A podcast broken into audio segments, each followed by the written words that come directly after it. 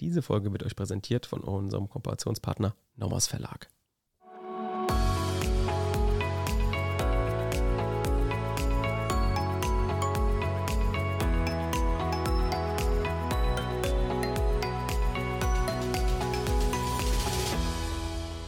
Willkommen zu einer neuen Folge Kurzerklärt. Heute wieder mit unserer Definitionssammlung und vor der Definitionssammlung schauen wir uns nochmal das Aufbauschema an und zwar von dem schweren Raub. Also, wir schauen uns heute eine Qualifikation an, ne? also kein Grunddelikt, sondern eine Qualifikation und schauen uns dann jetzt, bevor wir das Aufbauschema machen, nochmal an, was ist überhaupt eine Qualifikation, um uns das kurz klar zu machen, damit wir auch wissen, wie läuft denn hier der Aufbau. Den gibt es nämlich in drei verschiedenen Varianten. Drei verschiedene Möglichkeiten des Aufbaus von einer Qualifikation sind vertretbar. Die werden wir gleich durchsprechen. Aber zunächst, was ist denn überhaupt eine Qualifikation?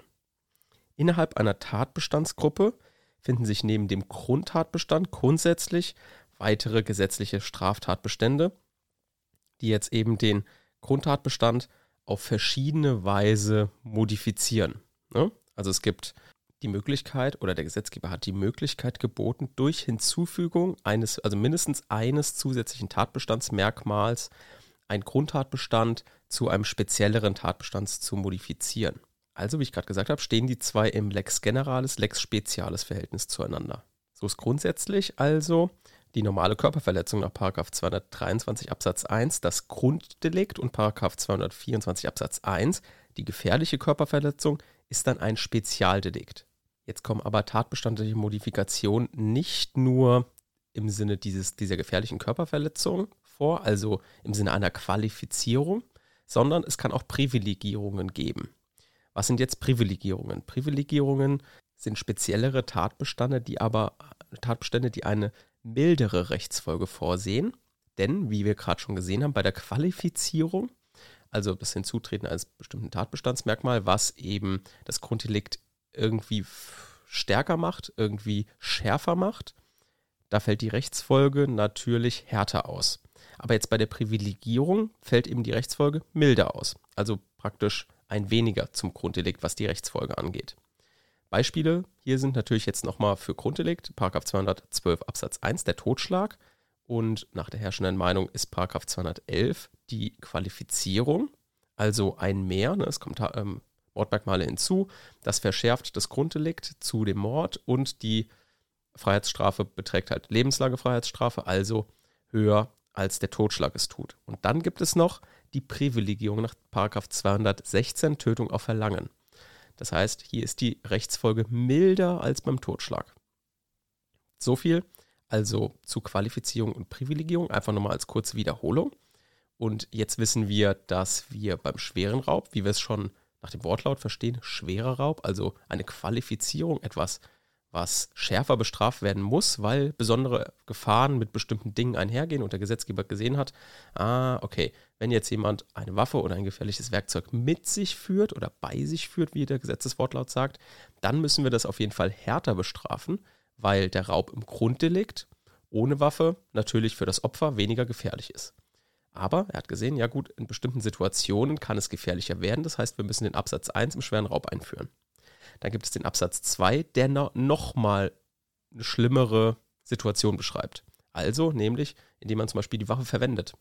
Und wir werden uns natürlich gleich die, äh, die Definition angucken, aber beim Verwenden merkt man schon, jemand setzt eine Waffe ein. Die ist nicht nur im Rucksack dabei, sondern die Waffe wird eingesetzt. Und dann ist das natürlich nochmal eine Steigerung der Gefährlichkeit der Situation dem Opfer gegenüber und muss natürlich deswegen noch härter bestraft werden. Also typische Qualifizierung eines Grunddelikts. Der schwere Raub nach 250. Wie ist der jetzt aufgebaut? Hierzu muss man natürlich wissen, aha, Lex Generalis, Lex Spezialis. Also brauchen wir auf jeden Fall erstmal das Grunddelikt. Denn bei der Qualifizierung beim schweren Raub handelt es sich um so eine sogenannte unselbstständige tatbestandliche Modifikation. Das heißt, ohne Grunddelikt geht hier nichts. Wir brauchen also das Grunddelikt. Und hier gibt es jetzt drei Varianten, wie man dieses Verhältnis Grunddelikt-Qualifikation aufbaut. Ich sage euch jetzt alle drei Varianten, dann am Schluss sage ich euch, wie ich es aufgebaut habe und wie ich es aufbauen würde. Die erste Variante ist, man baut Grunddelikt und Qualifikation klassisch nacheinander auf. Das machen meistens Leute, die keinen Plan haben, würde ich mal sagen. Oder die sich einfach machen wollen, weil sie Angst haben, dass sie irgendwas vergessen oder ähnliches. Also, sie bauen Grunddelikt auf, Tatbestand, objektiver Tatbestand, subjektiver Tatbestand, Rechtswidrigkeit und Schuld. Alles vom Grunddelikt. Und danach prüfen sie die Qualifikation. Und zwar die Qualifikation wieder nach ähm, Tatbestand, objektiver Tatbestand, subjektiver Tatbestand, Rechtswidrigkeit und Schuld. So, das ist eine Variante. Dann gibt es die Variante, das ein bisschen zu integrieren nämlich indem man das Grunddelikt prüft, dann steigt man im Tatbestand vom Grunddelikt ein und prüft objektiver und subjektiver Tatbestand. Und dann nach dem subjektiven Tatbestand des Grunddelikts prüft man weiter, okay, Grunddelikt liegt tatbestandsmäßig vor. Und jetzt prüfen wir den Tatbestand der Qualifikation und prüfen also objektive Voraussetzungen der Qualifikation und dann subjektive Voraussetzungen der Qualifikation und dann Rechtswidrigkeit in Bezug auf Grunddelikt und Qualifizierung und Schuld in Bezug auf Grunddelikt und Qualifizierung.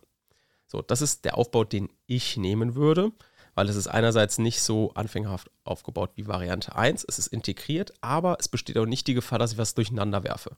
Denn ihr werdet sehen, Variante 3 ist schon ein bisschen gefährlicher, was das Durcheinanderwerfen von Tatbestandsmerkmalen angeht.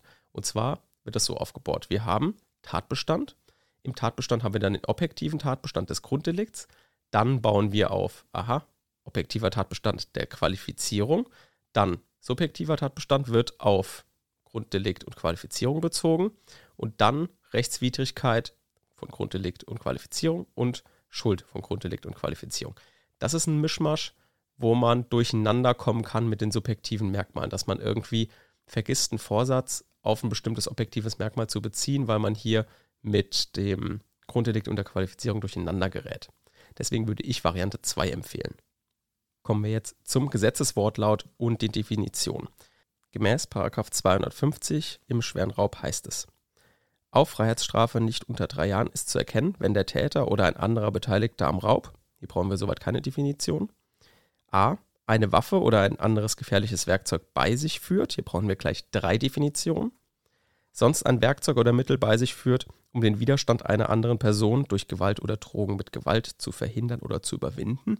Hier brauchen wir gleich keine klassische Definition in dem Sinne, sondern eine sozusagen Verständnisdefinition für den Korrektor, nenne ich das mal.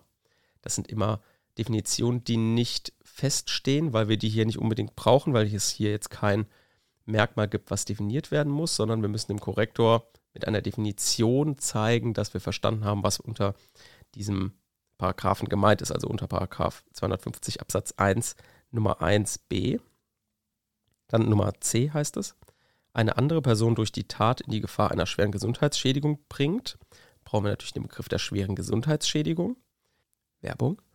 Auch heute haben wir wieder, wie immer, eine kleine Empfehlung für euch. Und zwar empfehlen wir euch jetzt wieder, weil jetzt gerade Semesterferien sind und viele wahrscheinlich überlegen, brauche ich eine lose Blattsammlung oder nicht. Nein, ihr braucht keine lose Blattsammlung, denn beim Nomos Verlag gibt es den Dreier Gesetzesband in Schwarz-Rot-Gold für die jeweiligen Fachbereiche. Und zwar gibt es in Gold oder in Gelb das alles, was fürs öffentliche Recht wichtig ist, alle Gesetze. den schwarzen Band für das Zivilrecht, alles, was für Zivilrecht wichtig ist bis zum Examen. Und dann noch den roten Band, alles, was fürs Strafrecht wichtig ist. Heißt, ihr braucht keine teuren Nachlieferungen bestellen, keine Nachsortierungen, sondern ihr könnt euch einfach diesen Dreiergesetzesband für relativ wenig Geld bestellen und damit habt ihr alle Gesetze vollständig und habt praktisch fürs gesamte Studium alle Gesetze. Ihr müsst, außer wenn es jetzt mal eine super wichtige Reform gibt, dann müsst ihr vielleicht einen neuesten Gesetzesband kaufen, aber ansonsten könnt ihr vom ersten Semester bis zum Examen diese drei Bände benutzen. Werbung Ende. Dann Nummer zwei, der Täter den Raub als Mitglied einer Bande die sich zur fortgesetzten Begehung von Raub oder Diebstahl verbunden hat, unter Mitwirkung eines anderen Bandenmitglieds begeht. Hier brauchen wir den Bandenbegriff. Ne? Also hier müssen wir auf jeden Fall wieder definieren und noch erklären. Die Erklärung, da könnt ihr euch natürlich nochmal die Folge zu Paragraph 244 anhören. Da hatten wir den Bandendiebstahl besprochen und auch die Verständnisdefinition dort gebracht. Könnt ihr euch da gerne nochmal anhören. Absatz 2. Auf Freiheitsstrafe nicht unter fünf Jahren ist zu erkennen, wenn der Täter oder ein anderer Beteiligter am Raub erstens bei der Tat eine Waffe oder ein anderes gefährliches Werkzeug verwendet. Hier brauchen wir nur den Begriff der Verwendung. Waffe und gefährliches Werkzeug haben wir ja schon vorher genannt. Nummer zwei, in den Fällen des Absatz 1 Nummer 2 eine Waffe bei sich führt oder Nummer 3 eine andere Person bei der Tat körperlich schwer misshandelt. Mhm, hier brauchen wir den Begriff der schweren körperlichen Misshandlung. Oder B durch die Tat in die Gefahr des Todes bringt. Hier brauchen wir jetzt keine Definition, kann sich jeder denken, was gemeint ist. Absatz 3. In minder schweren Fällen der Absätze 1 und 2 ist die Strafe Freiheitsstrafe von einem Jahr bis zu zehn Jahren. Nun die Definition. Fangen wir an in 250 Absatz 1 Nummer 1a. Waffe, gefährliches Werkzeug, bei sich führen. Was heißt das? Waffe.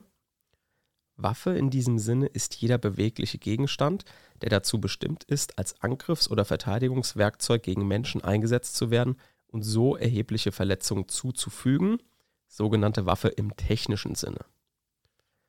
Definition von dem gefährlichen Werkzeug.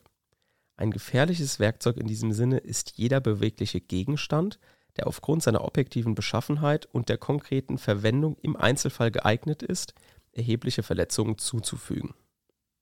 Definition bei sich führen. Der Täter führt einen Gegenstand bei sich, wenn sich dieser in Griffweite befindet oder er sich seiner jederzeit ohne nennenswerten Zeitaufwand bedienen kann. So, jetzt kommen wir in 250 Absatz 1 Nummer 1b. Und hier müssen wir jetzt eine Verständnisdefinition bringen, um den Korrektor zu zeigen, was ist denn hiermit überhaupt gemeint. Werkzeuge und Mittel im Sinne des Tatbestandes sind Gegenstände, die der Täter zum Zweck einer qualifizierten Nötigung mit sich führt. Es muss sich um Gegenstände handeln, die der Täter außerhalb seines Körpers bei sich führt. Bloße Körperkraft oder Körperteile, mit denen der Täter den Besitz einer Waffe vortäuscht, wie zum Beispiel jetzt, also jetzt Randbemerkung, ein ausgestreckter Zeigefinger in einer Tasche oder Einkaufstüte, sind nicht einschlägig. Dagegen kommen als taugliche Tatmittel nach heute herrschender Meinung auch objektiv harmlose Gegenstände sowie Scheinwaffen und Mittel der Freiheitsberaubung in Betracht. Einschränkend hält es allerdings die vorherrschende Ansicht für erforderlich, dass das Tatmittel seinem objektiven Erscheinungsbild nach den Eindruck der Gefährlichkeit hervorruft. Insoweit genügt es nicht, wenn der Täter nur erklärt, er führe eine Waffe bei sich. So, dann zum Begriff aus 250 Absatz 1 Nummer 1c und zwar zum Begriff der schweren Gesundheitsschädigung. Eine schwere Gesundheitsschädigung setzt weder den Eintritt einer schweren Folge im Sinne von 226 StGB noch eine schwere Gesundheitsschädigung im Sinne von 239 Absatz 3 Nummer 2 StGB voraus. Es genügt, dass die körperliche Integrität des Tatopfers entweder mit erheblichen Folgen für die Gesundheit oder aber in mit erheblichen Schmerzen verbundener anderer Weise beeinträchtigt wird. In Betracht kommt zum Beispiel eine ernste und langwierige Krankheit oder eine beträchtliche Reduzierung der Arbeitsfähigkeit für längere Zeit. Kommen wir jetzt zu Nummer zwei, zum sogenannten Begriff der Bande, also zum sogenannten Bandenbegriff. Mehrere Personen haben sich zur fortgesetzten Begehung von Straftaten, also einer Bande, verbunden, wenn sie den gemeinsamen Entschluss gefasst haben, in Zukunft mehrere selbstständige, im Einzelnen gegebenenfalls noch ungewisse Taten zu begehen. Für die Verständnisdefinition gerne nochmal bei 244 reinhören. Kommen wir jetzt zu Absatz 2. Da brauchen wir aus dem Nummer 1 eigentlich nur den Begriff der Verwendung. Was heißt das jetzt genau? Der Tatbestand nach Absatz 2 Nummer 1 sieht einen gegenüber Absatz 1 Nummer 1a verschärften Strafrahmen für den Fall vor, dass der Täter eine Waffe oder ein anderes gefährliches Werkzeug nicht nur bei sich führt, sondern tatsächlich auch zweckgerichtet als Nötigungsmittel einsetzt. So zum Begriff der schweren körperlichen Misshandlung aus aber im Paragraph 250 Absatz 2 Nummer 3a und hier liegt es jetzt also die schwere körperliche Misshandlung vor. Zur Bejahung des Paragraph 250 Absatz 2 Nummer 3a ist nicht der Eintritt einer schweren Folge im Sinne von 226 oder einer schweren Gesundheitsschädigung im Sinne von 239 Absatz 3 Nummer 2 erforderlich. Es ist jedoch notwendig, dass die körperliche Integrität des Opfers entweder mit erheblichen Folgen für die Gesundheit oder aber in einer Weise, die mit erheblichen Schmerzen verbunden ist, beeinträchtigt wird. Zum Abschluss zu 250 Absatz 2 Nummer 3b, also zu der Gefahr des Todes. Wenn jemand beim Raub jemand in die Gefahr des Todes bringt, also der sogenannte lebensgefährliche Raub. Grund der Qualifikation ist zum einen das erhöhte Erfolgsunrecht einer Lebensgefahr und zum anderen das erhöhte Unrecht einer Nötigungshandlung, in der diese Gefahr bereits angelegt ist. Erfasst werden, wie bei Absatz 1 Nummer 1c, nur konkrete Gefahren. Die Gefahr muss unmittelbar aus der Nötigungshandlung resultieren. Sie kann von jedem Tatbeteiligten verursacht sein. Als Gefährder kommt jede Person außer den Beteiligten am Raub in Betracht. Die Gefährdung muss vom Vorsatz erfasst sein. Die Verständnisdefinition. So, damit haben wir alle Definitionen, die wichtig sind im schweren Raub beisammen. Und wir haben uns auch nochmal die Qualifikation angeguckt, nochmal kurz abgesch abgeschweift, abgeschweift, ja, zu dem Begriff der Privilegierung. Und ja, damit sind wir soweit am Ende und hören uns dann in der nächsten Woche wieder. Tschüss.